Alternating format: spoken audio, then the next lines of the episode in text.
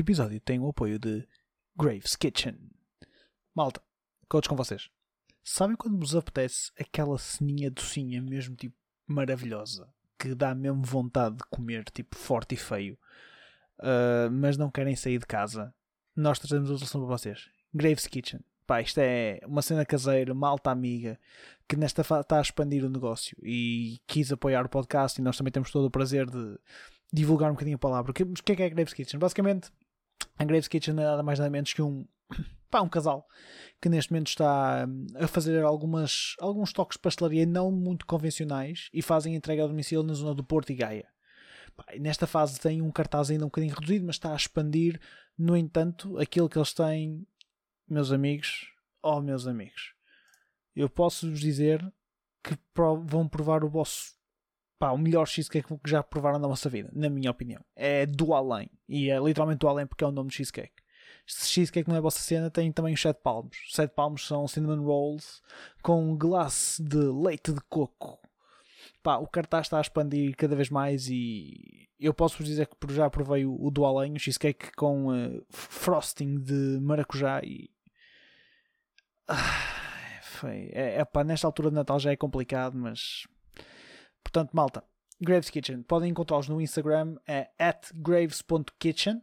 Vai estar também o, link, o, o Instagram handle na descrição do podcast. Portanto, passem por lá, façam o follow e se forem na zona do Porto ou Gaia, façam a vossa encomenda, pá, porque acreditem, não se vão arrepender de maneira nenhuma. E já agora digam-nos que vieram da parte do DC Chill Podcast, pode ser que tenham um, um preço especial amigo. Hã? Portanto, não se esqueçam, Graves Kitchen no Instagram, é graves.kitchen no Instagram para, sem sombra de dúvida, o melhor cheesecake da vossa vida. E agora, para o episódio desta semana.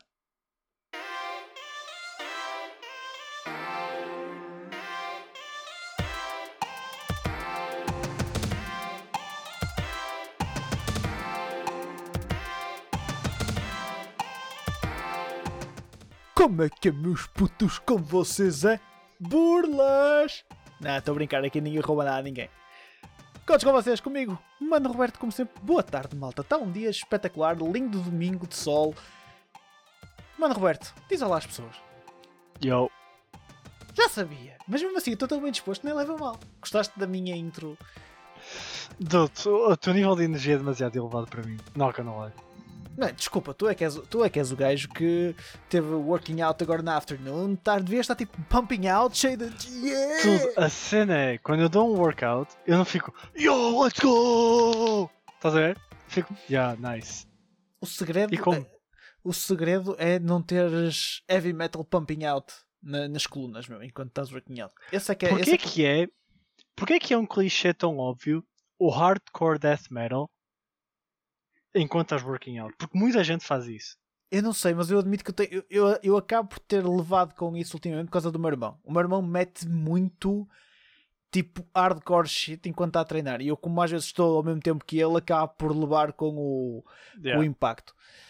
Uh, eu, eu, eu sou um gajo diferente. Eu às vezes acabo por ouvir podcasts enquanto estou a, a treinar, mas admito que não dá o mesmo nível de, de pica pá, tenho que ser honesto. Porque imagina, ouvir a tua sexy voice enquanto estou a treinar, é assim, só se eu quiser tiver a fazer elevações de picha é que me ajuda. Porque tirando isso não, não dá, estás a ver? Não, não mas sei. a questão é, ver o produtivo que isso seria. Fazer... Ah, não, mas é, é isso é, é verdade. E, por exemplo, eu estou pessoalmente cardio, é, é sempre com podcast, cara, porque é a melhor altura que eu tenho para para, para, para ouvir podcast e tipo, sim, porque sempre é um bocadinho mais produtivo do que estar a ouvir música, estás a ver? Um... Yeah, e também porque eu acho que cardio acaba por ser mais descontraído, não estás-te a levar ao máximo yeah, most yeah. of the time. Yeah. Eu sou um big, uh, um big apologista de que. Sou, desculpa. Sou um big apologista da música, sempre. Uh, mas uh, pá, podcasts são mais produtivos do que música, apesar de tudo. Ou seja, Ai, não, eu não estava a falar de produtivo em termos de podcast, eu estava a falar de produtivo em termos de treino de picha, meu. Uh, yeah. Mas Roberto, o que é que tens andado a jogar, pá? Uh, portanto, Bravely Default 2, estou em 20 horas de gameplay e o jogo está a ficar cada vez melhor. Entrei agora no cenário da neve que se okay. vê nos estrelas. Um, parece, eu, eu tenho um, um, pequeno problema com Bravely Default, que é quando estás no World Map, tu não consegues olhar muito para a frente. É muito top view e em 5 modern, porque eu quero ver o que é que está à minha frente e não consigo ver. Ahm, Vamos ignorar o facto de ouvir uma broca gigante em minha casa, que acho que toda a gente ouviu. bro, pumping. Ahm, tirando isso, o jogo é super good. Ahm, as personagens parecem nice. Até uma, uma das personagens que eu não gostava muito tem uma backstory nice. Ok. Ahm, e então tornou-se mais likable por causa disso. Os jobs so far têm sido incríveis. Eu adoro como, a- o quão mais fácil é subires um job. No jogo anterior, ah, tu demoravas muito tempo a subir jobs e então tu não tinhas aquele feel de experimentar. ok. Porque todo o sistema de batalha do jogo revolve à volta de, ahm, de experimentar jobs diferentes e combinações de jobs, porque tu tens o main job e o sub-job que tens as suas habilidades. Certo. E se tu não podes estar a experimentar jobs diferentes, tu se calhar vais olhar para aqueles dois e pensas, yeah, isto é óbvio que é bom, então vou jogar isto. E o facto de conseguires fazer tudo muito mais rápido torna tudo uma experiência muito melhor. Ok. Uh, mas é, super enjoyable, recomendo a 100% so far. Damn. Foda-se. Não me posso meter num JRPG agora, meu. Eu não tenho tempo para isso. Dude, Eu, eu, eu sei que não, mas acho que devias, porque é muito bom. Pá, e visualmente o jogo é muito appealing. Pera, é é muito bom a nível No outro, dia que eu, te- no outro dia que eu te perguntei ah, se valeria a pena jogar e tu disseste se calhar não, ainda não é muito a tua cena, deixa passar mais um bocado. Já mudamos, já demos o shift para joga, vais, vais curtir? Yeah, eu acho que sim. Oh man, foda-se. só eu acho que meu. sim. Especialmente porque é muitas das vezes o modo de combate um JRPG tende a ser quase um defeito. Ok, percebo. more often than not, porque às vezes é muito repetitivo, às vezes não tens a versatilidade suficiente para a equipa fazer aquilo que tu queres, tipo, expressar-te pela maneira como a tua equipa joga. E este jogo tem exatamente isso. As tuas personagens podem ser os jobs que tu quiseres que elas sejam. E tu podes ou ter uma equipa cheia de spellcasters, ou ter uma equipa cheia de melee dooders. Estás a ver? Ok, Ok, isso é Fazes fixe. tudo o que tu quiseres no jogo. Ou seja, não tens de ter aquelas combos quase pré-definidas que são as cenas que são meta eh, e podes tipo. Exatamente. Oh, isso é fixe. Isso é fixe. Como por exemplo, tu podes jogar, e isto ainda é um bocadinho melhor que Cold Steel, porque estou obviamente a falar de Cold Steel porque é o melhor jogo de todos os tempos, e porque é o mais recente que tu tens experiência. Tu tinhas já algumas tendências do que as personagens deveriam de fazer. Certo, exatamente. Como por exemplo, a Emma tende a ser uma spellcaster, estás a ver? Yeah. Neste jogo isso não existe. As personagens fazem aquilo que tu quiseres que elas façam. E eu acho isso Ok. incrível. Porque, por um lado, eu gosto quando jogos têm maneira de contar ou de, de expressar o que a personagem faz pela maneira como lutam. Que acho que um bom exemplo disso é se calhar o Final Fantasy VII Remake, apesar de todos os seus defeitos. Contudo, isso é super uh, restritivo, porque tu não podes fazer coisas que a personagem não está uh, designed para fazer. Ok. E Bravely Default 2 é o expoente de criatividade. Tu fazes tudo o que tu quiseres. Isso é fixe, porque de facto, por exemplo, há muitos jo- jogos em que tu estás. porque, por- aquele personagem é um spellcaster, ou aquele personagem é um tanque, ou aquele personagem é um brawler. Pá, isso é fixe de facto, tens liberdade. Ou seja, eu gosto deste gajo, mas quero depois este gajo a mandar bolinhas de fogo, porque apetece-me. Yeah. That's cool. That's cool. Tirando o Bravely Default, o que mais é que tens andado a jogar? Portanto, Monster Hunter, já jogamos os dois. E será mais tópico para a frente. Ah, honestamente, não tenho jogado mais nada. E, e é um bom lote, meu caro. E tens aí um bom lote já? Tenho jogado muito Bravely Default ultimamente. E a cena é. O problema de Bravely Default é quando começas a ter mais jobs e mais jobs e mais jobs master, Ok. especialmente neste, tu ficas mais hooked porque começas a ver as combinações que podes fazer, consegue, começas a ver hum, diferentes composições de equipas, não só individual, mas uma, a equipa como todo o que pode fazer, e simultaneamente a história começa a ramping up. Então tudo contribui para a tua experiência de jogo melhorar consistentemente à medida que jogas. Ou aliás, melhorar exponencialmente à medida que jogas. Ok, é exciting. Estás-me a deixar. Acredito que possa ser uma, um investimento para pós-Cold Steel. Eu meter-me, ad- admito. Tá, tá a E eu começar- acho que sim. tá e há começar outra coisa que eu adoro. Nos outros Bravely Defaults, no, no primeiro e no End Layer, há sempre sistemas que normalmente não são that cool. Que têm a Ok. ver com teres amigos na, da Nintendo.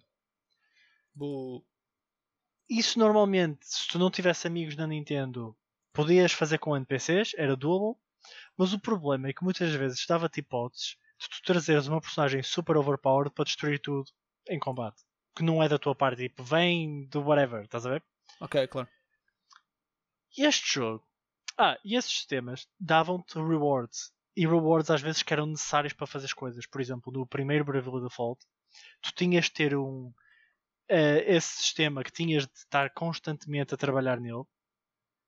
Tu tinhas de chegar pretty far end para teres um item que aumentava imenso a experiência que cada job recebia.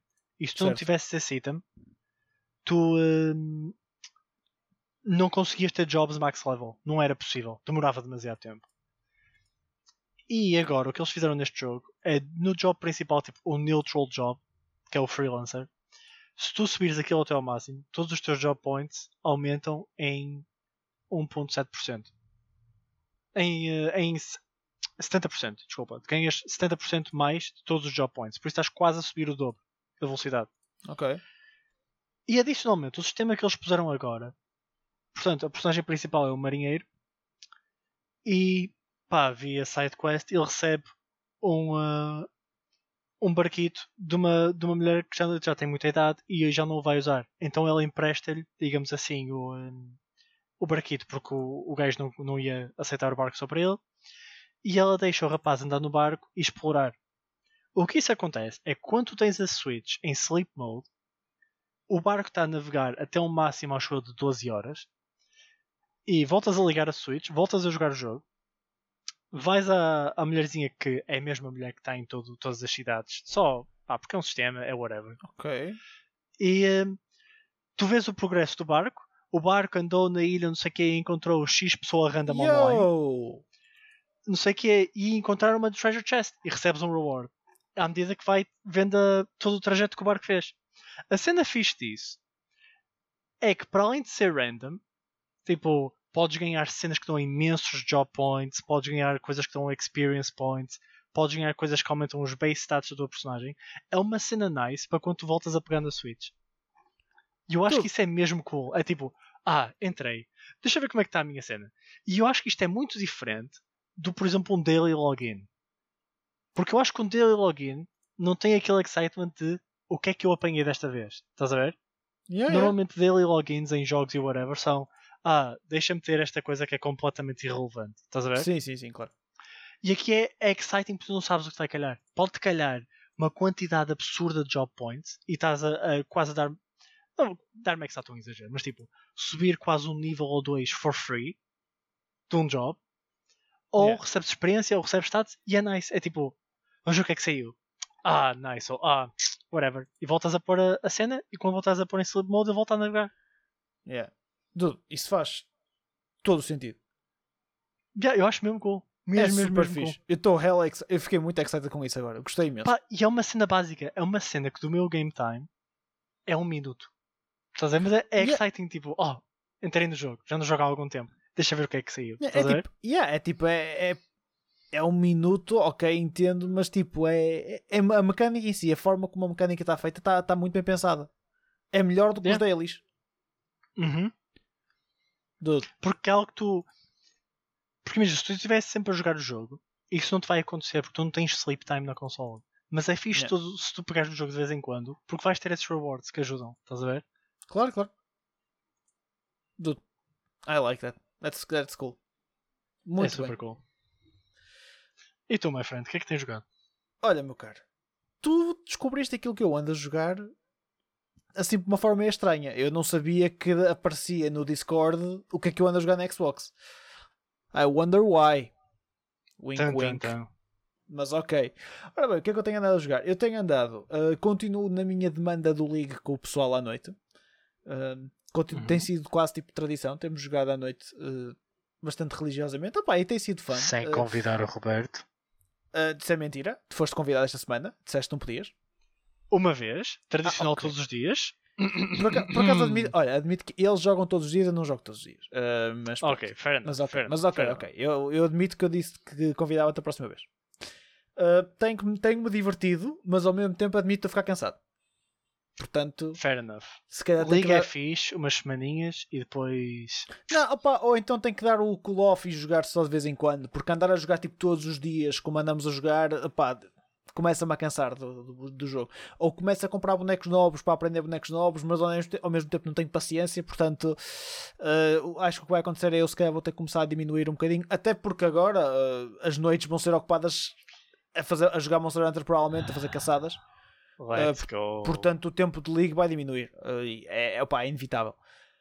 Mas, whatever. Um, O que é que eu tenho andado a jogar? Tirando o League. Tenho andado a jogar Fight Night Champions. Fight Night Champions. o nome é incrível.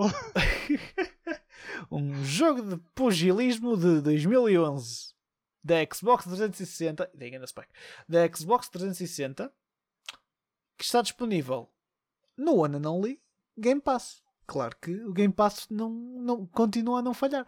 Opa, e isto é aquelas cenas que imagina eu sempre gostei de, da série Fight Night. Já, já jogava Fight Night desde a 360 e, e antes até. Cheguei a jogar na PS2 porque também tinha. Opa, eh, eu adoro aquilo. Adoro aqueles, adoro a mecânica daquilo, adoro a maneira como o jogo é feito. Acho que é, tenho pena de terem desistido, também porque o, o pugilismo em si começou a perder um bocadinho de popularidade face ao UFC e então a, a EA começou a, a- começou a apostar mais nos jogos da UFC. Opa, mas eu gosto muito mais dos Fight Nights. Eh, e depois o modo de história daquilo é o típico cenas de história do fighter que comes out of nowhere, mas depois tem big surprise pelo meio, porque, bem, sem, sem dar grandes spoilers, há tipo cenas que são completamente non-expected. Man, é E é tu- um jogo de 2011 ou 2010. Dá o spoiler.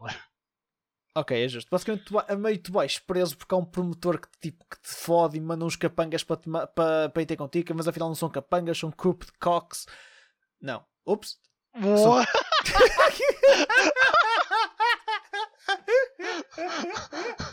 Tudo isto foi o melhor trocadilho que eu já vi em toda a minha vida. Dislexia.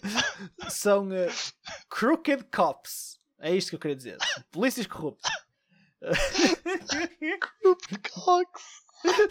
Crooked cocks. Um, que vêm para te bater e depois tu vais preso. Oh, man, é todo um shit show. É fun. Tu- tens uma parte em que andas ao bilhete com o teu irmão, porque o teu irmão também está tipo, tentando sair, está a tentar sair da tua shadow. E tens que andar ao bilhete com ele e ficas no chão porque tipo, yo, é o meu baby brother, vamos deixar ele ir dar o fight pelo title. O baby brother é whacked. E eu acho que estou quase a acabar o modo história. Eu acho que para a semana acabo o jogo. E opá, provavelmente depois vou arrumar, mas estou-me a divertir imenso. Eu vou dizer uma coisa. Isso é anime as fuck. É um bocado, é. é, é, é- isto dava um bom, um bom, um bom anime, sem dúvida. Eh, pá, umas boas animações. Havia um anime de, de boxe muito conhecido, não havia? A Hajime no Ippo. Eu sabia que começava por, por HA, tinha certeza. E há. Há outro, que se calhar é o que tu conheces. Ah não, é a Hajime no Ippo e o outro. É o Ashita no Joe. É isso. Eu não sei. É, é, é, é um cenas de boxe. Siga. Tirando isso, eh, jogar. Começámos a jogar este fim de semana eh, Monster Hunter Rise. More on that later. Opa, e o resto da semana, apesar de não ser gaming related, eh, foi perdido a ver o Drive to Survive que demorei, devorei em dois dias. Vamos ser honestos. Eh, e apesar de não ser um gaming topic, eu sei que tu também estás a ver o Drive to Survive. E very quickly, o que é que estás a achar Uhum. so far? Eu acho que o que torna Drive to Survive brilhante é o nível de storytelling que a Netflix puxa daquilo. É completamente incrível. É um nível de storytelling e de, de narrativa que eles criam que tu não consegues não ficar um, invested nas corridas e no, nas performances. Especialmente quando estamos a falar das, das equipas ali meio da tabela fim. Yeah. Por exemplo, eu lembro que na primeira e segunda season ver a Mercedes, que é o number one neste momento, era boring. Mal não me interessa. Yeah, mas há ali um ou outro episódio, especialmente Na na, se- segunda temporada, Na que é season focado 2 no- vezes. Na season 2 vezes. Na 1 um, acho que nem aparece. Pá, é boring, não me Yeah. interessa. Eles ganham, ok, nice. Estás a? Isso não interessa. Agora, quando tu tens pá, um grande hook point para mim na primeira season, logo no primeiro episódio, quando tens o pessoal da Haas e falham a trocar os pneus duas vezes, Yeah. e tu vês o quanto isso abala a equipa toda, isso é good. Um, tu vês o peso que aquilo teve, tipo, fuck, isto foi lixo, foi lixo este fim de semana. Uhum. Um, e depois quando tens aqueles, aquelas rivalidades entre equipas que estão ali a disputar os mesmos lugares, um, o pessoal que está a ver que se calhar não vai conduzir para o próximo ano, isso é good. Eles contam a história de maneira mesmo boa para tu quereres saber das personagens. E acho que esta season, se calhar a nível de competição, pode não ter sido tão bom. Eu não estou ah, minimamente a par disso. Eu só vejo Drive to Survive, não vejo, não sigo Fórmula 1 em capacidade nenhuma. Um, e eu acho que é melhor porque há mais dramas e mais intrigas.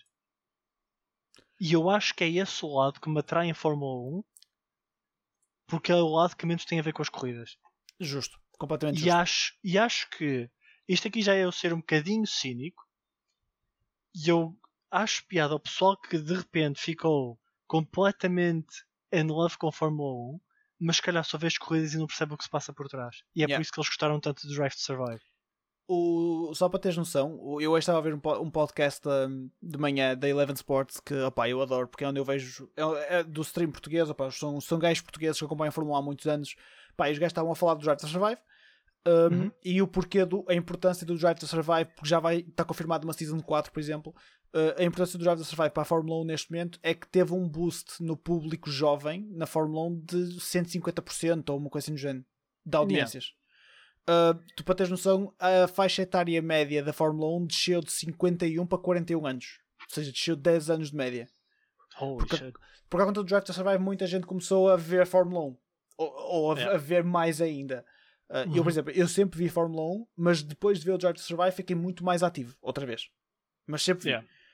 A cena é, é por isso é que eu quis saber a tua opinião, porque tu és o público-alvo máximo do Drive to Survive, que é o pessoal que vê como um espectador do, do programa, ou seja, da série, Uhum. e que gosta das temáticas da série, do storytelling da série, e eu sou mais um gajo que é fã do desporto em si e vê aquilo para trazer outras ou ver outras intrigas que estão por trás e tudo mais. E se- por exemplo, o porquê de falares do do storytelling, há cenas que o próprio Drive to Survive exagera a nível de narrativa para tornar opá, a cena muito mais apelativa. Por exemplo, acho que é o episódio 8 ou 7 desta temporada, que é a rivalidade do Norris e do Sainz Uhum. por exemplo. Aquilo é completamente exagerado. Eles são tipo os melhores amigos. Eles adoram-se. Yeah. E a Netflix pôs aquela merda de maneira que eles querem matar. E está lindo. Está super bem escrito. É super divertido. É, é, é super convincente, tu não ficas É em nenhuma altura a pensar, ah, isto parece um bocado fake. É, Não. até porque. Não, não, é isso. Até porque os pilotos, apesar de todos os pilotos, eles muito sejam amigos, eles querem todos ganhar uns aos outros, não há volta a dar. Então, dentro da mesma equipa, há Uhum. sempre muita competição entre o piloto número 1 um e o piloto número 2. Vai sempre haver guerra. Ah, e depois havia toda a cena do Sainz e sair e tudo mais. Whatever. Isto é um gaming Exatamente. pod, mas eu queria só saber a tua opinião. Só Um, o Hook, para quem não viu ainda, pá, tem ali três seasons de conteúdo muito fixe, meu. Não só de Fórmula 1, mas epá, é drama puro. Aquilo é drama desportivo puro e só me faz ver que tudo o que é desporto está cheio de drama. Cheinho de drama. Tudo o que é cenas de desporto. Hum, se eu tivesse só dar um último ponto, a razão pela qual eu gosto tanto de Drive to Survive é que aquilo, na sua essência, é um shonen anime de desporto.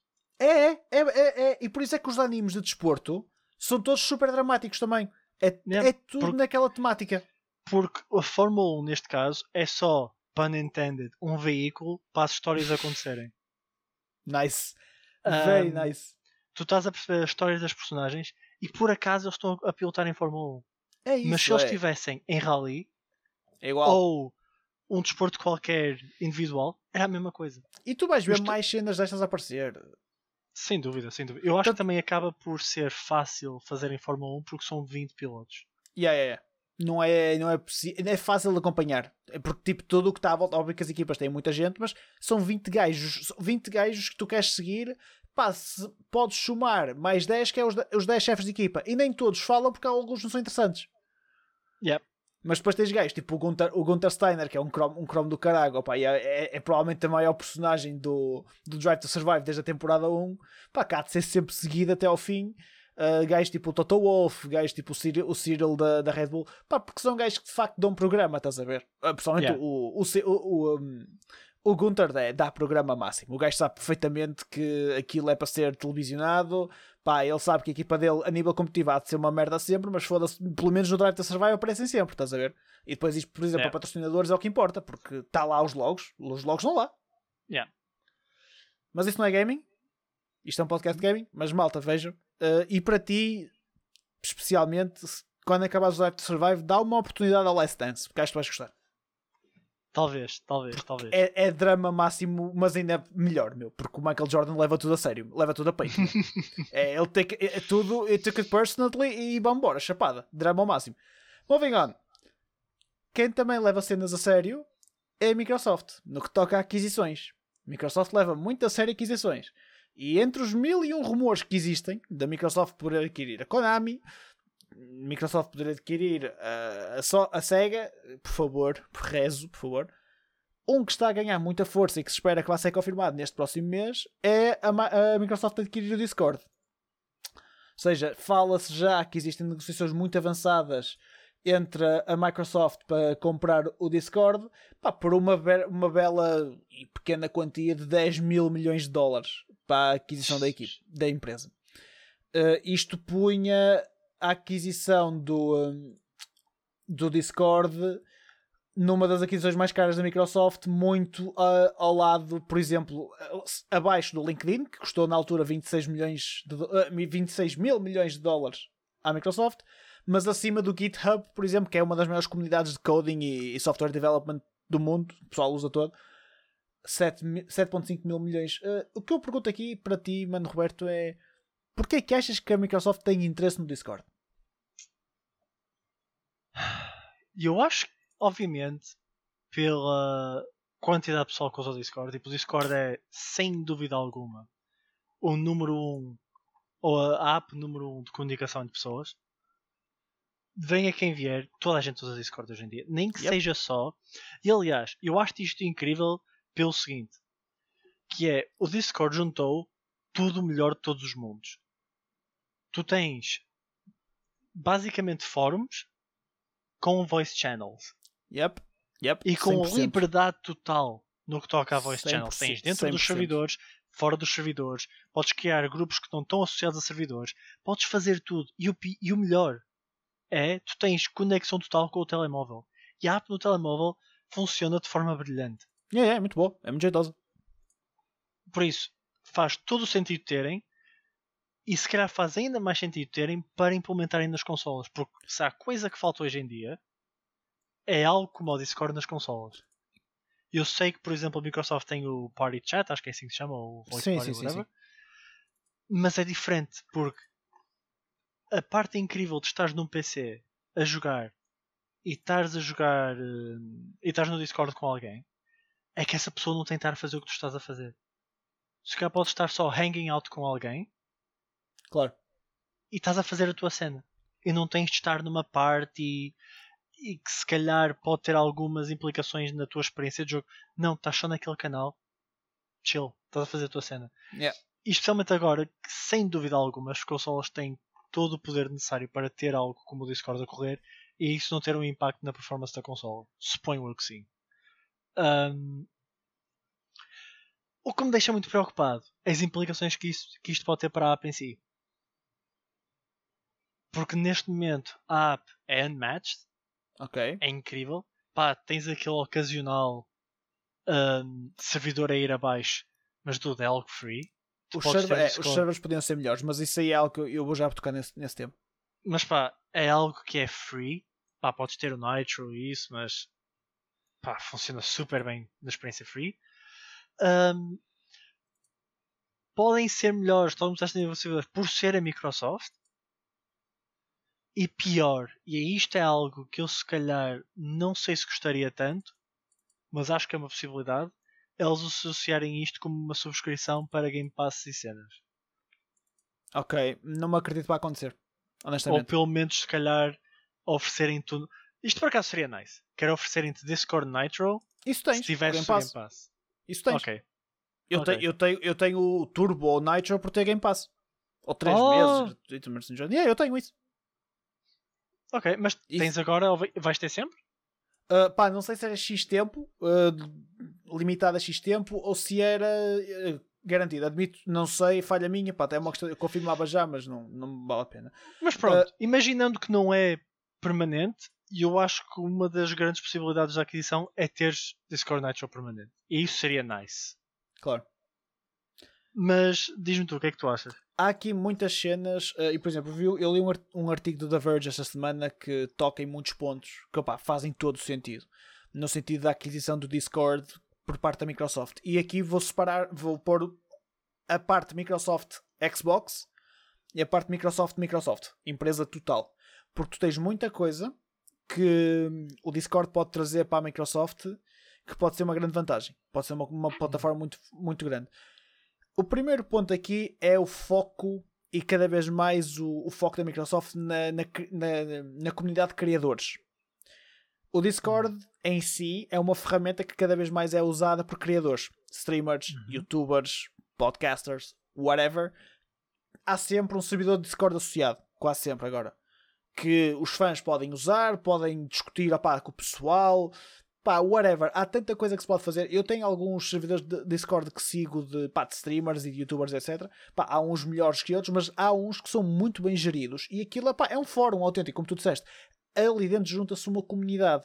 Pá, e depois tens yeah. ali aquele nicho. Tá, as coisas estão tão bem estruturadas a nível de, de servidor, de fórum, páginas só de notícias, páginas só de discussão, voice chats. Há servidores que nem voice, nem, eh, nem voice rooms têm. É só mesmo a parte do fórum e é, é, é incrível, funciona super bem.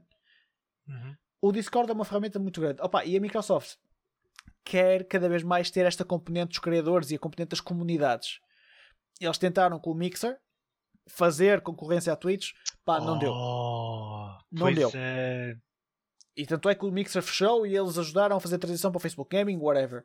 Pá, mas a Microsoft desde aí que ficou sem uma componente de comunidade, pessoalmente na parte do gaming, estás a ver? Não tem. Se houvesse esta aquisição do Discord, pá, passavas a ter indiretamente ou diretamente, é quase como a Amazon ter o maior serviço de streaming do mundo. Ai não, mas o maior serviço de streaming é a Twitch. Pois, a Twitch é da Amazon, amigos isto ia ser a mesma merda, estás a ver? Não, isso faz todo o sentido. A Microsoft ia passar a ter o maior serviço de, pá, de comunidade online e já hoje em dia já não é só gaming. O, o Discord teve um boom enorme com a pandemia na, com a Generation Z.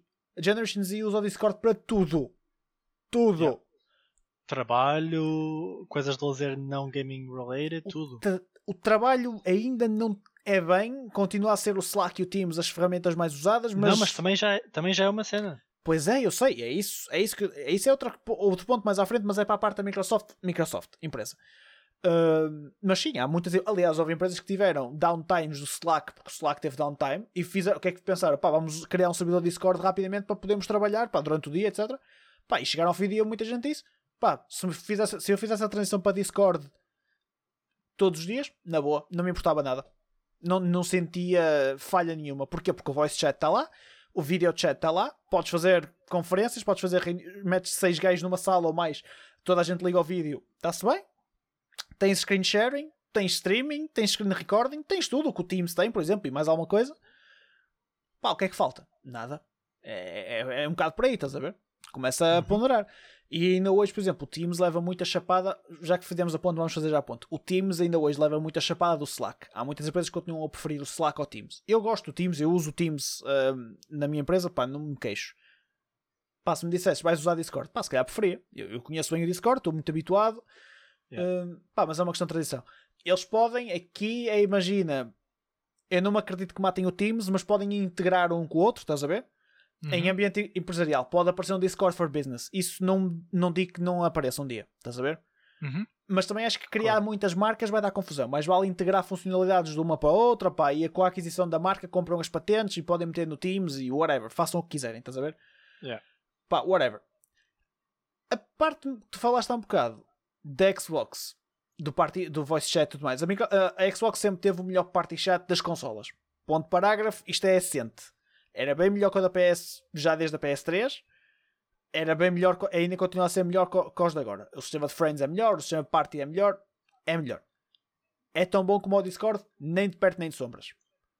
E, e por exemplo, e isto é algo que o Phil Spencer já falou. E o Phil Spencer já falou que gostava muito de ter integração ou cross-chat entre o Xbox Party Chat e o Discord. O que vai acontecer aqui, e isto para mim é dado, é que o Xbox Party Chat vai acabar. Tu vais passar Yeah. a ter a app do Discord na Xbox. E sabes o que eu te digo é isso? Pá, ainda bem, perfeito.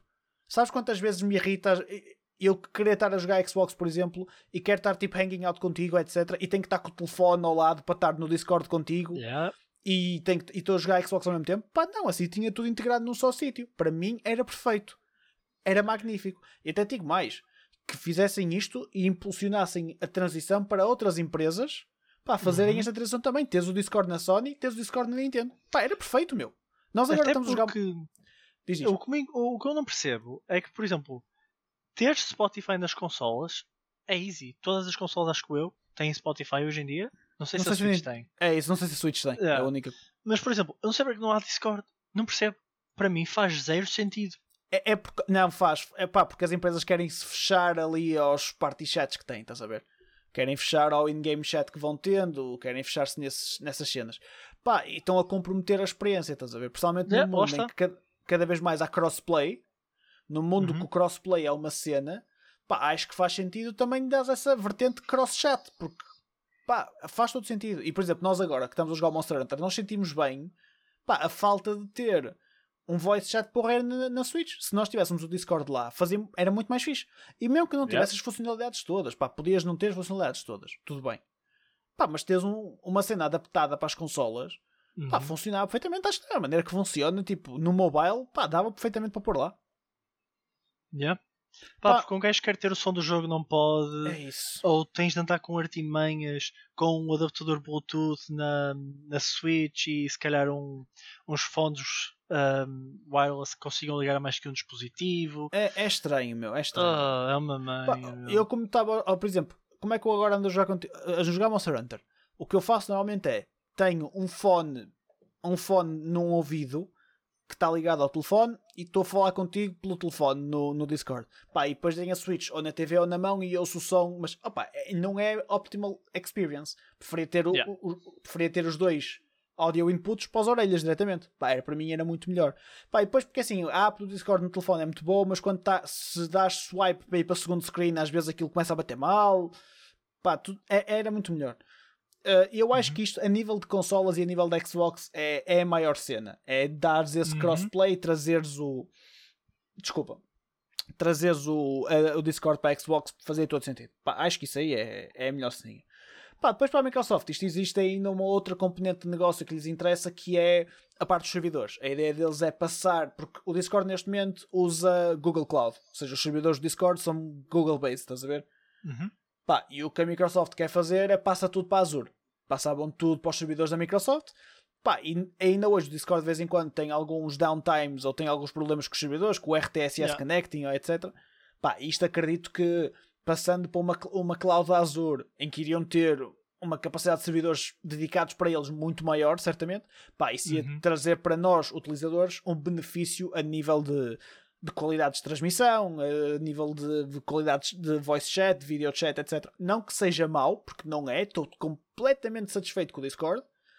Pá, mas às vezes irrita-me a cena do, do RTSS Connecting, etc. Pá, nós, Yeah, claro. nós, nós não somos um, um business de maneira nenhuma. Nós fazemos isto pela nossa cena, gostamos muito do, deste podcast e das pessoas que nos estão a ouvir. Pá, obrigado mesmo. E nós usamos o Discord como ferramenta de gravação normal, é a nossa ferramenta de partilha de notícias um com o outro, é a nossa fer- ferramenta de, de trabalho. Nós usamos o Discord para trabalhar, além, além das drives para, para ter o, o material.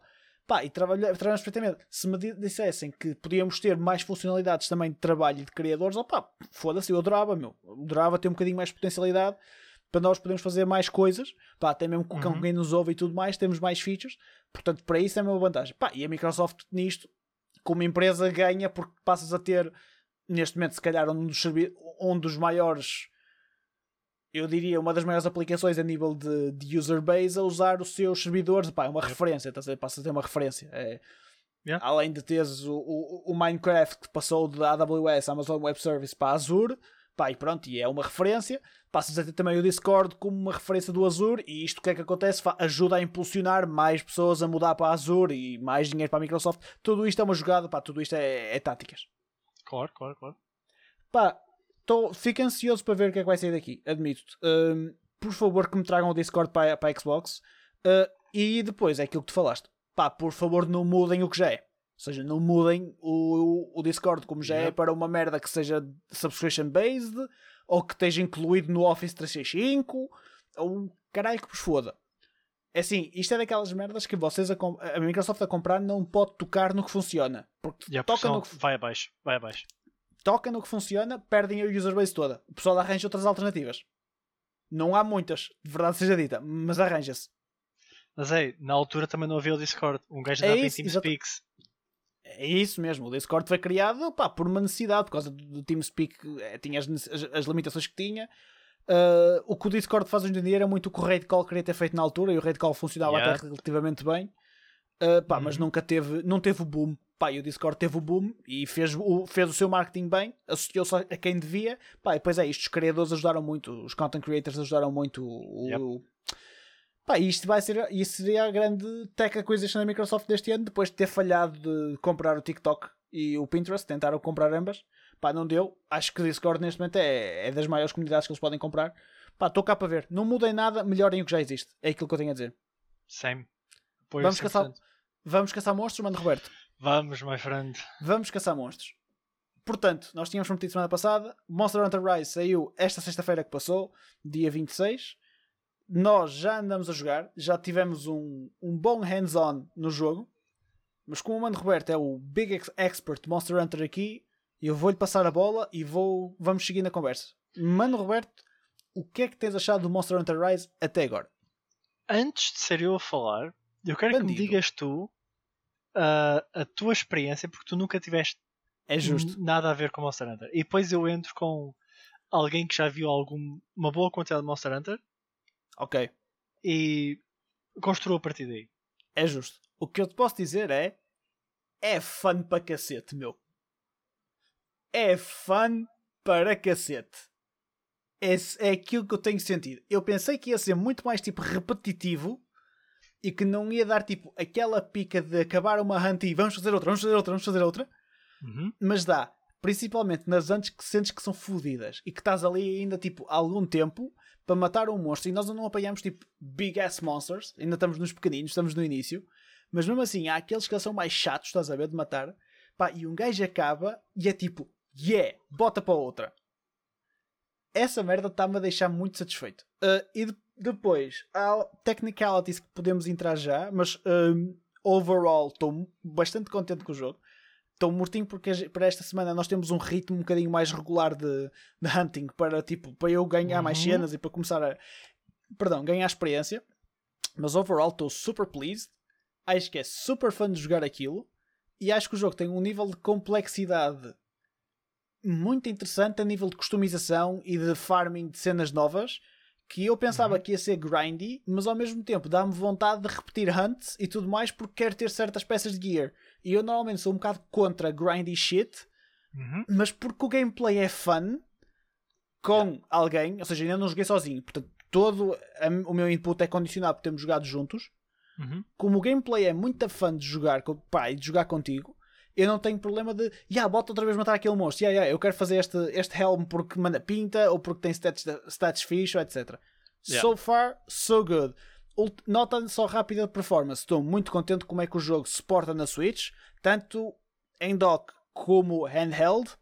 E estou muito contente com o aspecto visual do jogo no geral. É perfeitamente aquilo que eu estava à espera. Estou very pleased so far.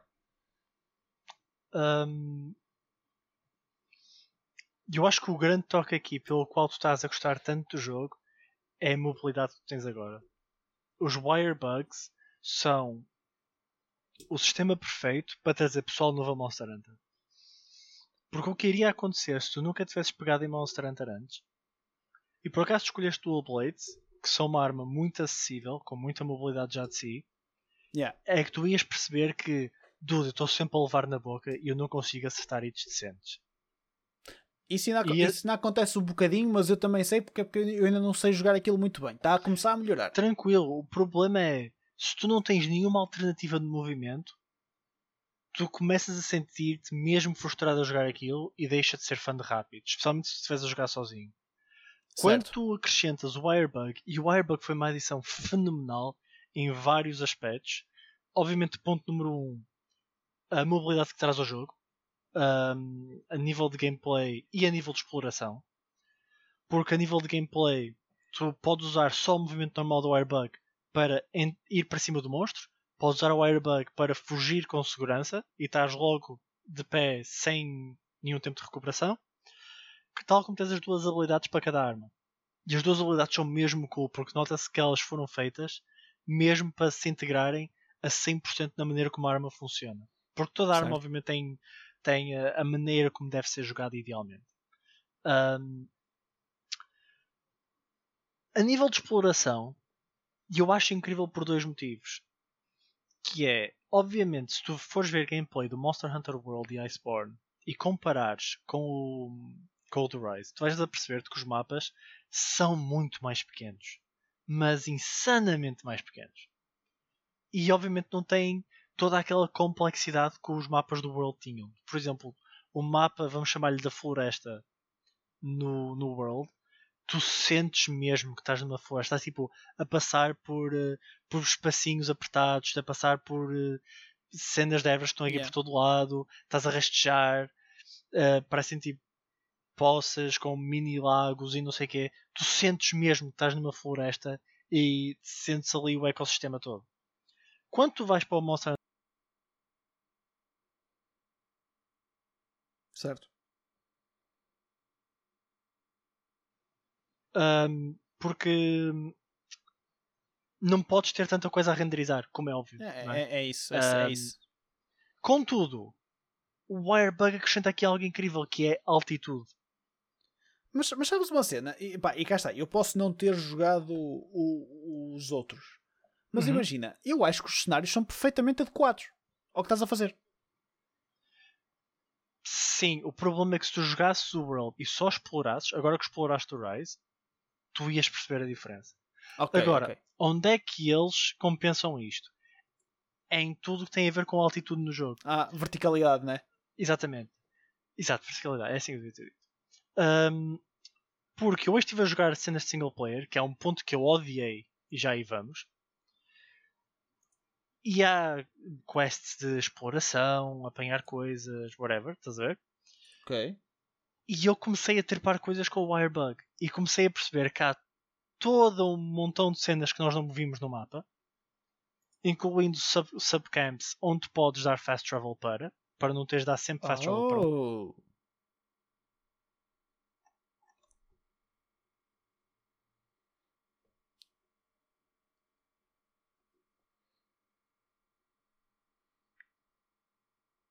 Muito pequeno e dá-lhe uma sensação que é algo muito maior do que realmente é. Certo. E então foi super bem implementado para não te dar a ideia de que yeah, este mapa é scuffed, meu. Devia estar a jogar Monster Hunter World. Estás a ver? Ok, percebo-te, percebo-te. Um, por falando em um, mais de gameplay, eu reparei que tiraram algumas coisas do do World por exemplo, na Charge Blade há, há um move em específico que eu adorava que já não está lá, mas eu acredito que também foi por causa de terem implementado os moves do Wirebug. Há sempre ali perda de alguns e ganho de outros. E adorei uma coisa que é a exploração e o Palamute, andares em cima do Palamute. Yep. E o Gathering ser quase instantâneo. Eu adoro isso. E, não havia. E poderes, Go, go ahead, go ahead. É, desculpa, e poderes fazer cenas enquanto estás a andar no Palamute. Isso poupa-te imenso tempo a fazer coisas. Tipo, poderes dar sharpening yeah. à weapon enquanto estás a ir de ponto A a ponto B. É muito fixe. Podes dar sharpening à weapon, podes aplicar buffs, yeah. podes beber poções, um, dar gathering. Eu acho que isso é o mais crucial. Eu não consigo uhum. salientar o suficiente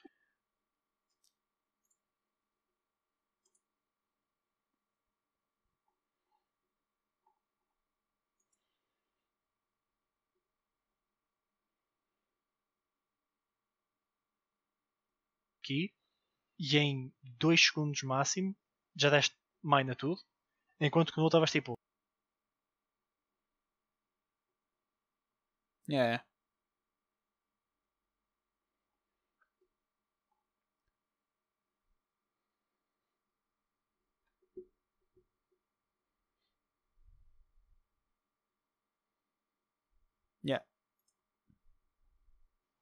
Contudo, o meu grande problema no Monster Hunter Rise acaba por ser tudo o que não é o gameplay.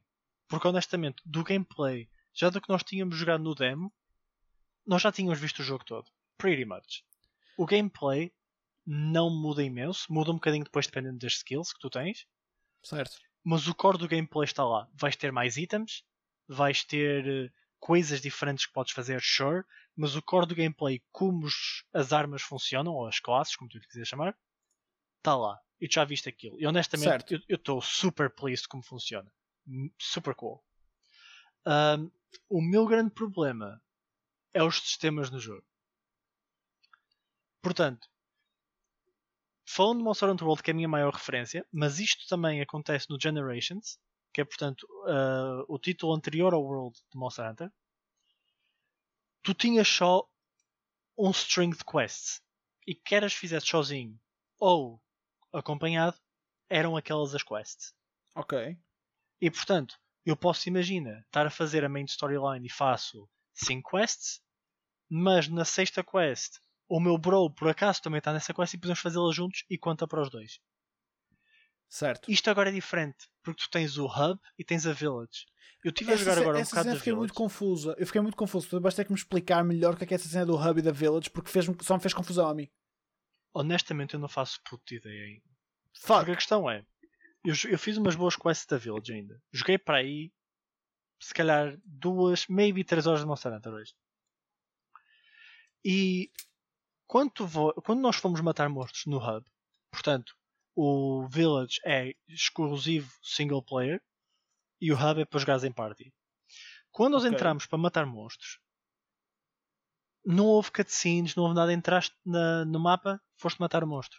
Em True. Village Quest, chamar-lhe-nos assim, tu quando entras para matar um monstro que nunca mataste, tens uma cutscene sobre o monstro. Ah, e, e pois, nós não tivemos isso de facto. Nós, Nós só tivemos matar o... cutscenes uh, a mostrar as zonas, E há a zona, exatamente, é isso. Quando fomos para a neve apareceu uma cutscene.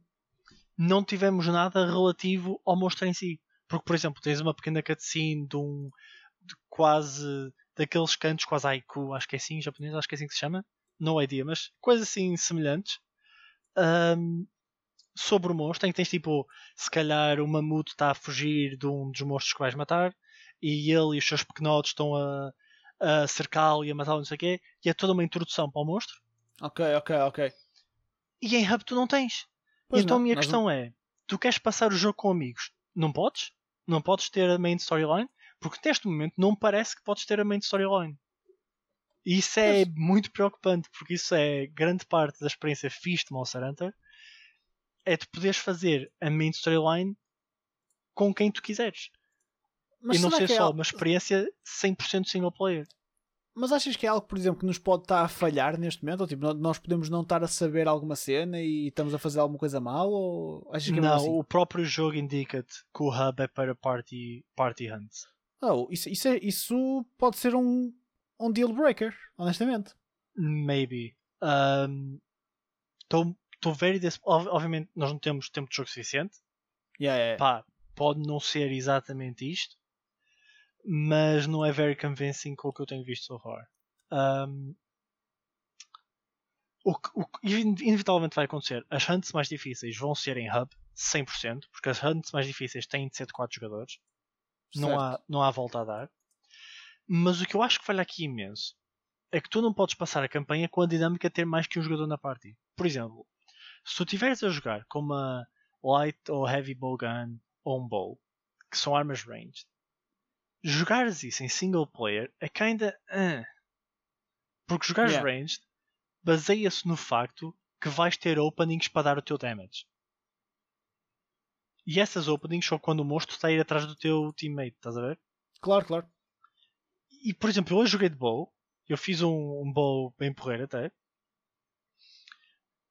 E eu estava a jogar e falei, "Ya, yeah, há alturas que é difícil jogar isto. Não é difícil, super complicado, mas não é É a experiência mais enjoyable de jogar range. Claro. Porque para isso eu uso a minha Charge Blade e estou up in front com o monstro, estás a ver? Um, por isso eu espero que o hub acabe, sei lá, de alguma maneira ir à main storyline também, não sei. Um, porque, por exemplo, no World o que acontecia o, o sistema era um bocadinho janky, admito, porque se a main storyline tivesse uma cutscene, a outra pessoa só se podia juntar depois dos dois verem a cutscene. Por isso, às Ok. vezes, podias ter de, imagina, entraste no mapa, tinhas se calhar de sair e depois podiam jogar. Que era kinda, eh? mas era workable. Yeah, yeah. Um, e é a cena de estas missões que tu fizeste estão a progredir-te, regardless. Pois, Seja é isso. multiplayer, seja single player. Eu acho que isso é o melhor dos dois mundos. Ser assim, não sei se gosto tanto. Não, porque eu estou a pensar, Ah. imagina, tu, agora quando nós formos jogar, tu já vais estar claramente à minha frente, já vais ter mais cenas e tudo mais. Uhum. Ah, isso não vai comprometer o facto de nós podermos jogar juntos na mesma, pois não? Não, nós vamos sempre poder jogar juntos. O que eu já tive em mente é, imagina que o nosso está muito mais à frente, não tenho problema nenhum em se calhar faço uma arma diferente que se calhar não é tão forte porque eu não tenho materiais para isso e estou a aprender uma arma nova. Ok, ok, percebo, percebo, a percebo. ver? Tipo, não vou, obviamente, com. Porque obviamente, neste momento eu não consigo estar tão assim, tão à frente, mas quando inevitavelmente, porque pá, sou o Monster Hunter e vou dar o grind daquilo, vou ter gear incrível, pá, nem faz sentido nós irmos os dois para uma quest do, do teu nível e eu tendo o gear que tenho, tipo, eu vou destruir Pois, em pois. segundos, estás a ver? Pá, mas aí o que é que isso dá? Dá uma oportunidade fixe para eu aprender armas novas, porque obviamente eu jogo sempre com a mesma uma, duas armas, Yeah, então yeah, é fixe, faz tipo, se calhar vou jogar com uma coisa completamente diferente, estás a ver? Ok, ok, ok. Um, mas pá, é, é weird, porque não sentes que há ali algo restritivo a acontecer. E eu não gosto disso. Eu gosto de ter a liberdade de ou faço single player, faço multiplayer, faço o que eu quiser. Estás a ver? Certo, claro que sim. claro. Um, Isso é kinda weird. Outra cena que eu não sou muito fã, mas entendo porque é, é na Switch e tem de ser. Quando tu vais a criar uma peça de gear no, no World, que é obviamente o melhor exemplo que eu tenho, tu quando ias aos status de uma arma, tu vias logo tudo sem ter, em grande parte, sem ter de ir a, a tabs extra. Ah, tu- ah, ok. Mas- do ecrã. Como o ecrã é pequeno, tu tens de ter tudo Yeah. legível. Então tens mil e uma tabs para tudo. Pá, demora um bocadinho a habituar, habituas-te fácil, mas não é a coisa mais prática e enjoyable de fazer. Claro, já percebi. Pois faz sentido. Ok. Outra coisa que eu gosto imenso, também para quebrar um bocadinho de tudo que eu não estou a gostar do jogo, hum, é o sistema de gearing do Palamute e do Pálico, dos os Companions. Very cool. E é especialmente cool porque nos outros jogos tu usas as mesmas partes que usas para criar peças para ti, para criar peças para eles. Então, de certa forma, tu sentias sempre: se eu criar algo para eles, não estou a ter, não estou a ter upgrades para mim. Yeah. Yeah, E yeah, então, por exatamente. exemplo, eu no World nunca queria assim tanto dar coisas para os Pálicos e para, para os Pálicos, porque na altura só havia Pálicos, porque era de género, e se eu precisar para mim? Então não lhe quero dar, tipo, vou dar coisas rafadas, estás a ver? O sistema de claro. agora é que tu tens scraps dos monstros que apanhas, e se quiseres muito, podes pegar em peças que eram originalmente para ti e transformá-las em scraps, que eu acho perfeitamente Oh, ok. aceitável. Tipo cenas antigas que já não vais usar, por exemplo. Yeah. Transformas em Oh, cool. scraps, pões no, nos companions. Super cool. Um, gosto da, de toda a customization que há dos roles deles. Eles são gatherers, eles são healers, damage dealers. Adoro isso. Acho que funciona super bem. Um, É. Tal como tu disseste, os cenários, todo o aspecto visual, performance, stellar. Não podia ter pedido melhor tendo em conta que é uma Switch. É, é surpreendente mesmo. É mesmo surpreendente. gameplay acho incrível so far. Um, Nota-se que tem muito aquela vibe do Monster Hunter antigo.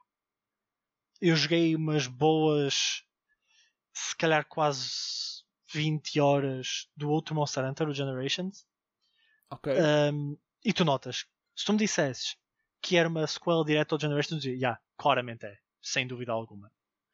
Um, contudo, gosto também que é uma sequela direta ao Generations, mas com muita influência do World. Porque há muita coisa Claro. que o World fez bem que passou diretamente para este. Eles, fizeram o Best of Both Worlds, kinda, né? Yeah, for sure, for sure, for sure. Um, o mais incrível é o ser numa Switch com, com experiência portátil. Estou a adorar, meu. É incrível. É muito fixe. Poder jogar em todo lado é tão bom. E o melhor é que tens a performance incrível de qualquer das maneiras que jogues. Ela Ah. porta-se ela porta-se muito bem. Eu fiquei muito surpreendido com isso. Eu estava à espera que, Yeah. tipo, por exemplo, que na dock que se fosse peidar mais um bocadinho porque, por causa do rendering a 1080p. Pá, mas é super smooth, não tive grande drop de frames. Mesmo quando tivemos com aquela parte de quatro gajos, tudo ao bilhete, não senti grande slowdown na consola. Pá, chupa um bocadinho de bateria, chupa, mas não é mais do que o- esperado num AAA game da Switch. Yeah. Um, pá, estou super feliz com o jogo. Estou um bocado bummed out com, com os sistemas em si. E também, por Pois, pois. exemplo, nós passámos que é uns 15, 20 minutos a tentar descobrir como é que íamos os dois para uma quest juntos. Ah, sim, sim, isso foi, isso foi muito complicado, meu. Muito e é mesmo início, pouco intuitivo, porque, por exemplo, no World, tu falas com a quest handler e ela diz: Tu queres com- começar uma quest ou juntar-te a uma quest e está feito. Yeah, yeah. Porque é que nós temos um job board e a quest handler? Para mim não faz sentido. Quando os lobbies são só de 4 pessoas. Não, Não eu sei. achei. Aquilo gostou muito ao início. E, e depois tinhas a cena de tipo de estávamos os dois a postar quests. e tendo- Pá, aquilo gostou. Ao início gostou um bocadinho. Pronto, agora um gajo já se habitou, tudo bem. Ah, eu fiquei um bocado agora preocupado com a cena que tu. Pá, te falaste, eu estava à espera que as main storyline pudéssemos jogar os dois juntos na mesma, não tivesse Uhum. que ser ah, single player. Ah, isso preocupa-me um bocadinho. Preocupa-me ainda mais se eu tiver merdas repetidas. Ou seja, se souber, souber cenas que eu vou fazer contigo e depois vou ter que repetir sozinho, isso não vai dar pica nenhuma. Do que eu Ah. vi so far, pá, tens ahm, os mesmos monstros, obviamente, porque pá, são os monstros do jogo, estás a ver? Pois, pois. mas é uma story. Tens uma espécie de storyline, mas diferente. Porque eu lembro-me, por exemplo, quando nós estávamos no hub e íamos fazer, nós chegámos a fazer a última quest que nos apareceu, que era do Mizutsune, Certo? um, notava-se ali um bocadinho de storyline, tipo, ah, quando apareceu este monstro, não sei o que, a Urgent, que são as Urgent Quests, exato, exato. um, uh, que até disseram que ele parecia o Hub Leader ou o que é que era. Uh, que é o dude que parece um sapo ou o que é que é. Um, por isso, eu acredito que se calhar o que nós podemos ter é duas storylines diferentes. Não sei. Essa cena de, de- da repetição assusta-me um bocado, opá, mas agora só, só jogando. É, Uhum. Overall, overall, na minha experiência, so far está a ser very ple- pleasant. Estou-me a Uhum. divertir muito a jogar o jogo, pá, e quero continuar a jogar, quero jogar mais. Ahm, mas também porque até agora estou a jogar contigo, por exemplo, hoje quero ver, hoje quero ver se jogamos mais um bocadinho ou tudo mais, se Uhum. desse. Ah, pá, mas se vi que vai haver mu- muita repetition, se calhar vai, não sei. Mas vamos indo e vamos vendo. E eu acho que a repetição não é um problema, porque o jogo é incrivelmente divertido de jogar. O gameplay Isso, isso é, é isso, sem é dúvida o hallmark do jogo. Pá, isso é essa cena, é que o jogo é, foi aquilo que te falei há um bocado. O jogo é divertido mesmo para fazer grind. Eu estou-me a divertir a jogar, portanto acho que me vou divertir. Mas é aquela cena, tenho que ver se me vou divertir da mesma maneira a jogar Uhum. sozinho. Mas isso pode ser uma cena pessoal. Atenção, isso pode Yeah, ser. yeah, Claro que sim, claro que sim. Porque eu acho minha cena. que o que eu acho que brilha neste jogo é exatamente o mesmo que brilha no, no Breath of the Wild. O gameplay é tão bom que não interessa a falta de, certas, de certos componentes, como por exemplo o lore. Não interessa o lore, o jogo é super divertido de jogar. Tal como tens, Ah, por exemplo, a exploração e todas as, as coisas super coerentes em Breath of the Wild, tens o gameplay que todo ele faz sentido, é fluido, é dinâmico no Rise. Então, o tu repetires hum, as coisas, se calhar, em single player, na verdade era grind que tu ias fazer, de qualquer das formas. ok, Estás a ver? yeah, yeah, é isso que eu estou a pensar. Eu eu- se eu olhar dessa forma, vai, vai ser. Vai valer a Ou pena. então, Pá, por mas- exemplo, ou- porque depois esta- esta é a outra parte, é que cada arma joga de maneira tão diferente que é quase como jogares o jogo de novo, de certa forma. Por isso imagina, tu podes fazer Certo. Quest comigo e jogas Dual Blades, mas vais fazer single player quest e pensas, epá, olha, vou experimentar uma arma nova. Olha, e- isso é uma boa ideia. Isso é uma boa ideia, de E pegas, por exemplo, na Great Sword, ou pegas numa Armor Range, ou pegas no Hammer, Switch Axe, whatever. Tens pá, aí 12 ou 14 armas. Um, e experimentas coisas novas. Tipo, pá, já, estou a fazer a storyline, whatever, estás a fazer a tua cena, mas estás a experimentar armas novas. Eu acho isso super cool. Ok, Uh, super cool no gameplay em si, obviamente. Tiveste aí um bom ponto. Acho que isso é um ponto fixe para mim, yeah, admito. Porque, por exemplo, eu estava agora a fazer as quests de. as Village Quests, hoje tarde, e uma parte incrível daquilo foi. Oh, pois é, porque eu normalmente jogo três armas, eu costumo jogar Dual Blade, Bow e Charge Blade. Ok. E pronto, eu até agora joguei Charge Blade, porque foi o que eu joguei contigo, já era o que eu consegui fazer até agora. Agora tenho mais algumas cenas, consegui fazer um Bow, e foi. Epá, agora quero experimentar o Bow. Então fui fazer mais uma. Estás a ver? Boa, Ok, super ok, cool, ok. as cenas encaixam. Agora, eu quero fazer dual blades porque eu quero experimentar as dual blades. O que é que isso quer dizer? Que estou a fazer outra hunt. Estás a ver? Yeah, estou a perceber. Ok, isso faz sentido. Ok, ok, ok. Ok, isso pode ser uma boa abordagem. É quase como criar um personagem à parte dentro do mesmo personagem. Exatamente. Yeah. Ok, ok. Agora, pode- qual, é, qual é a vantagem disto? É que a armor já não é tanto uma cena. Porque se calhar a armor tu já tens, ou então falta-te só uma outra peça. O que Yeah, requer yeah. sempre mais grind, ou mais algum grind, é as armas. Porque tu tens toda a chain de criar armas. Sim, sim, sim, sim. Olha, que por exemplo, foi uma cena que eu curti bastante. Uh, as Yeah. chain de criações de armas e o facto de teres as várias branches e podes criar vários branches separados como armas independentes é muito fixe.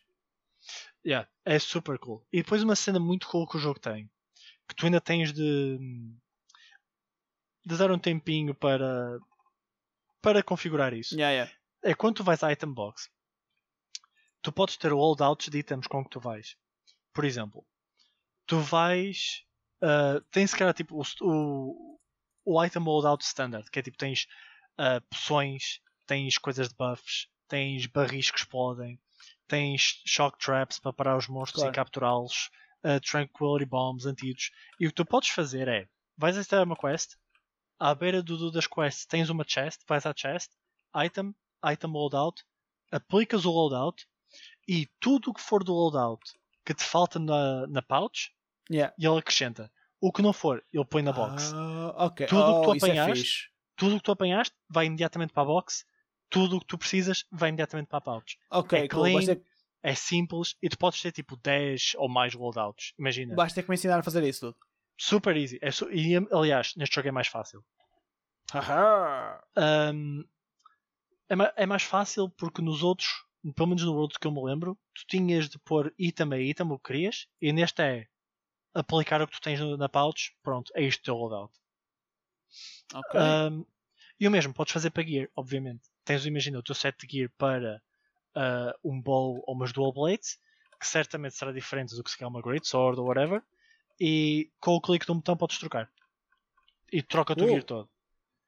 Uh, isso é tal fixe. como Isso é podes muito ter fixe. sets diferentes de, de item loadouts, como por exemplo, tens que criar o standard com um bocadinho de tudo, mas imagina que vais para um monstro que não pode ser capturado. Faz um loadout sem traps, faz um loadout sem tranquility bombs, se calhar faz um loadout com mais energy drinks para stamina, com cenas assim do género, e é fully customizable, porque tu nunca queres ter coisas a mais no saco, senão há coisas que não vais poder apanhar. E, por exemplo, só podes levar 10 Mega Potions, certo? Certo, Porque exatamente. mais para a frente no jogo, Potions são um bocado whatever. Tipo, o que interessa é Mega Potions porque tens de curar muito de uma vez. Tu só podes levar 10. E há alturas que estás a lutar e tu não queres ter de ir à base. Tal como vão haver Max Potions, que põem-te logo a Claro, vida toda, coisas assim do género. Então o que tu podes fazer no teu item loadout é ter as coisas para dar craft na hora. No, na pouch contigo. Então imagina, Ah, tu usaste as tuas ok. 10 Mega Potions, mas tens 10 Potions e 10, e 10 de Honey. Então podes fazer 10 Mega Potions. E na verdade tens 20 Mega Potions. Estás a perceber? Yeah, isso, faz, isso faz sentido. Ok, isso é cool, isso é cool. Isso são, são mecânicas que, claro, que uma pessoa vai ganhando porque à medida que Exatamente, precisa yeah. delas, mas. Ah, depois, por exemplo, há um item que te deixa ir para a base a meio da batalha, porque tu não podes dar fast travel a meio da batalha, que é o Farcaster.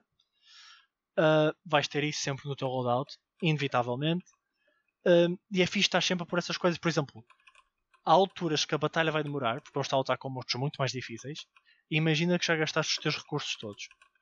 Tu queres ir à base, vais à base. Queres ir à item box para um item 1 a 1? Não. Item loadout, está feito, voltas à luta. Pois, exato, exatamente. Uma cena que é tipo, o que é, facilita e que facilitará é quando tu, imaginem, podes recolher loadouts e não recolheres o item manualmente. Porque começas a ter depois loadouts com mais e mais itens, não é? Uh, yeah, obviamente, porque tu tens a crafting list, vais sempre apanhar mais coisas, uh, vais explorar mais e apanhar mais e apanhar mais e apanhar mais. Yeah. Daí crias coisas novas, vais ter uh, large barrel bombs, mega barrel bombs, vais ter demon drug, armor, armor drug e por aí fora. Um, então vais ter mais coisas para ter na- no, no loadout. Então é que é super importante não teres coisas bloating it. Estás a ver? Tipo, não queres ter ali Exatamente. filler stuff que depois na altura que vais apanhar coisas não te deixa apanhar. Então vais começar a ter menos e menos e menos e menos. Um, outra coisa que é fixe é que tu podes mudar de equipamento todo a meio de uma missão. Imagina que nós estamos a jogar e o teu Charge Blade e o teu Dual Blade yeah. Mas se calhar o Dude é a bit too tough para eu estar de Charge Blade, pá, sei lá, porque tem muito AoE ataque com a cauda, ou seja o que for. Eu posso Farcaster, vou à base, troco para o meu Gear de Bow, volto de Bow no stand.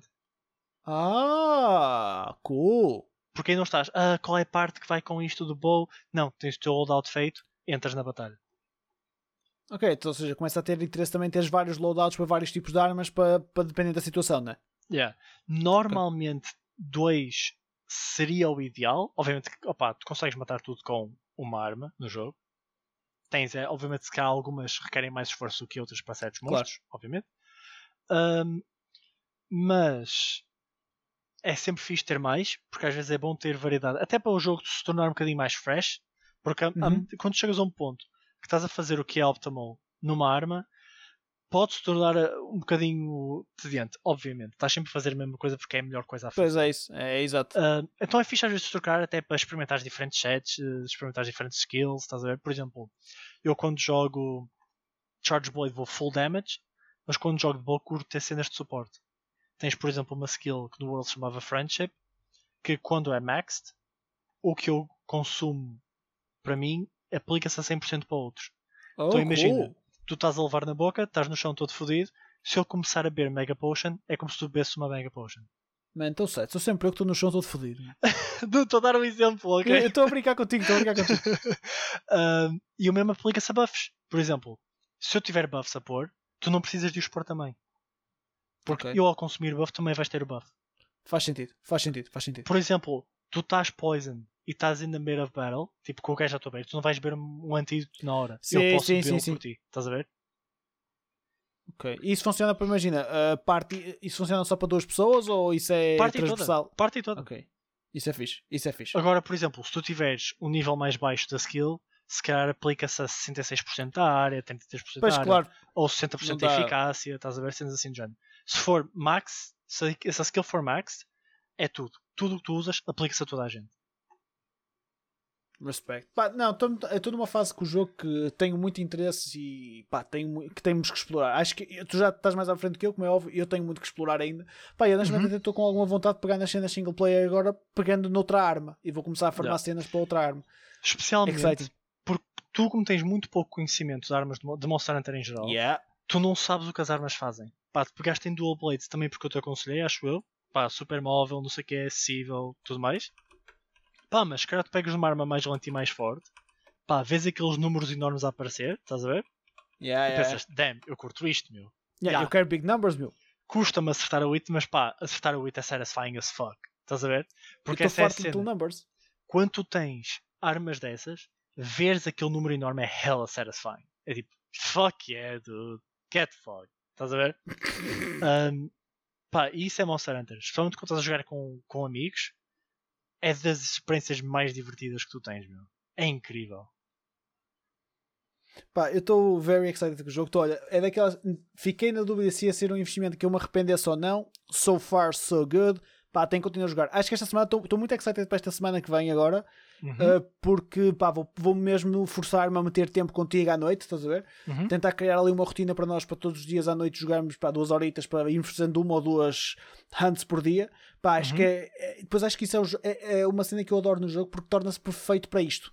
Pá, pegamos, Yeah. pegar depois de jantar, uma, duas antes, bro, está fixe, hasta amanhã, amanhã estamos cá outra vez. Pá, e dá-te uma progressão que não é muito rápida, tudo bem, pá, mas é enjoyable. É- E isso é para. Pá, para mim, cada vez mais é uma cena que é necessária. Yeah. Ver? Teres um, ter uma cadência que podes seguir nos jogos para que mesmo Yeah. que não tenhas muito tempo para jogar, pá, tens estrutura para só jogar aquele tempo. Pá, e o Yeah, Monster por Hunter está perfeito para isso. Por cada sessão de jogo tem um início e um fim. Que é acabaste a hunt, está dando. Estás a ver? É isso mesmo, é isso mesmo, não é isso mesmo. é, não é, por exemplo, um JRPG que acabaste uma dungeon, mas a história continuou. Então, Exato. Fuck. ou, ou que Yeah. estás metido a meio da história e depois te imagina, estava tipo, tavas, até pensavas que a história estava a um ritmo lento, mas de repente tem um mega ramp up e tu agora já não queres desligar, ou se desligar sentes-te mal. Pá, é diferente, está tá muito mais space, mas, e isso para mim é fixe. Pá, estou excited, tenho que continuar a jogar, vou despachar agora e a nossos caros ouvintes porque querem jogar Monster Hunter. Esta é a realidade, malta, e não é só porque estamos aqui há quase uma hora e um quarto. Maltinha, foi bom, Pá, boa semana, boa Páscoa, porque agora a gente só fala com vocês depois da Páscoa. true. Nós vamos, Vamos gravar aqui durante a semana. Não, não sei se vai ser domingo Páscoa, mas a gente está a arranjar cenas. Pá, e agora até para a semana. Fiquem bem. Boa Páscoa. Cuidado com o chocolate. Cuidado com o chocolate e estamos quase a desconfinar. Vamos aguentar mais um Como bocadinho. chocolate, como chocolate. Comam, comam forte. Isso, eu na Páscoa vou fazer umas cenas, umas recipes que eu vi há um bocado num livro que a minha mãe tinha ali e vou-te mandar umas pegas, tu vais curtir. Quero updates live Eu na confecção dessas recipes. Updates live. E como nós, como dei aqui a dica aos, aos nossos ouvintes, e nós pomos no Insta uma foto ou uma story das recipes after cooking. Está aqui a promise. Let's go. Portem-se bem, malta. Fiquem bem. Até para a semana. Boa Páscoa. Take care.